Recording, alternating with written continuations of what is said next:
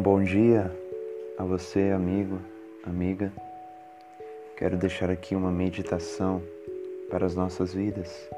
Se encontra em Provérbios 15, no versículo 6 e no versículo 16. Diz bem assim: Na casa do justo há um grande tesouro, mas nos lucros dos ímpios há perturbação. Melhor é ter pouco com o temor do Senhor do que ter um grande tesouro, acompanhado de inquietação. Esses dois versículos chamam a nossa atenção para a questão de tesouros nessa vida, riquezas. Primeiro ponto, primeiro ponto que eu quero destacar é que os que andam na justiça possuem um grande tesouro. Essa justiça se refere ao caminho da retidão. Isso é, um caminho que segue os mandamentos do Senhor. Um caminho que agrada a Deus. Deus se satisfaz né, quando nós andamos na justiça dele. Isto é, quando buscamos andar no caminho que ele nos propôs, um caminho de retidão, um caminho de obediência. E esses que andam na obediência possuem um grande tesouro Jesus mesmo disse aos seus discípulos a seguinte fala, em Lucas 12, 33, 34. Fazei bolsas que não envelheçam, tesouro no céu que jamais acabe, onde o ladrão não chega e a traça não destrói. Porque onde estiver o vosso tesouro, aí também estará o vosso coração. Então, aqueles que andam no caminho da retidão, eles têm um grande tesouro. E esse grande tesouro se refere ao céu um tesouro onde o ladrão não rouba, a traça não rói, mas um tesouro inextinguível. Agora, a segunda coisa que eu quero destacar é que os que andam na injustiça possuem uma grande inquietação. Estarei, estarei lendo novamente o versículo 6 que diz: Na casa do justo há um grande tesouro, mas nos lucros de ímpios, dos ímpios há perturbação. A palavra perturbação ou inquietação se refere a problemas, a incômodos. E o próprio Cristo disse em Lucas 12,15 bem assim: Evitai todo tipo de cobiça, pois a vida do homem não consiste na grande quantidade de coisas que ele possui. E antes de dizer isso, Jesus disse: Cuidado. Então, os que andam no caminho da injustiça, da desobediência a Deus, eles buscam tesouros nessa vida. Eles cobiçam, eles acham que aquilo que eles possuem são necessários para aquilo que eles são. Isto é, eles acham que a vida se resume nisso, em conquistar, em conquistar.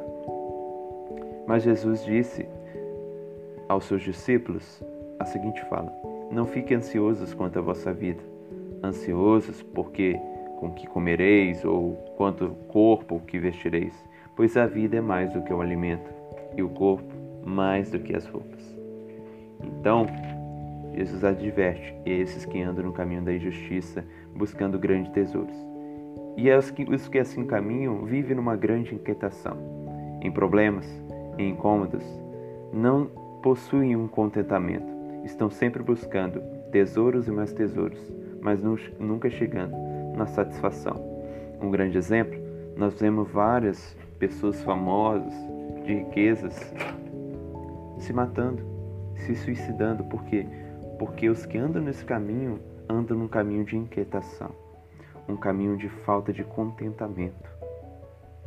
Agora, o terceiro ponto que eu quero destacar é que temer a Deus é melhor do que juntar grandes tesouros.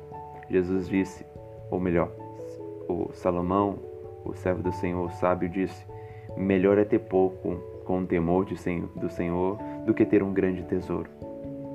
Melhor é ter pouco com o temor do Senhor. Amigo, você pode não ter estabilidade financeira, mas se você tem o temor do Senhor, você já tem o que é necessário para a sua vida. O salmista Davi diz: O Senhor é o meu pastor e nada me faltará. As pessoas às vezes interpretam esse versículo com o pressuposto de que, servindo a Deus, elas terão tudo, porque nada vai faltar. Mas na verdade, o sentido literal desse texto é: O Senhor é meu pastor. De nada eu tenho falta, porque Ele é o meu tudo.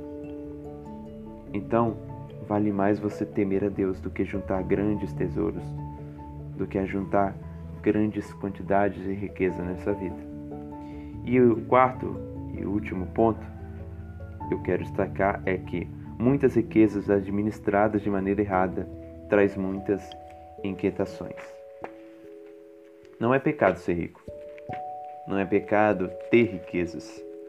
Mas o pecado é quando as riquezas se possuem, quando as riquezas controlam a sua vida. E Jesus nos adverte mais uma vez dizendo bem assim: Pois que adianta o homem ganhar o mundo inteiro e perder a sua vida.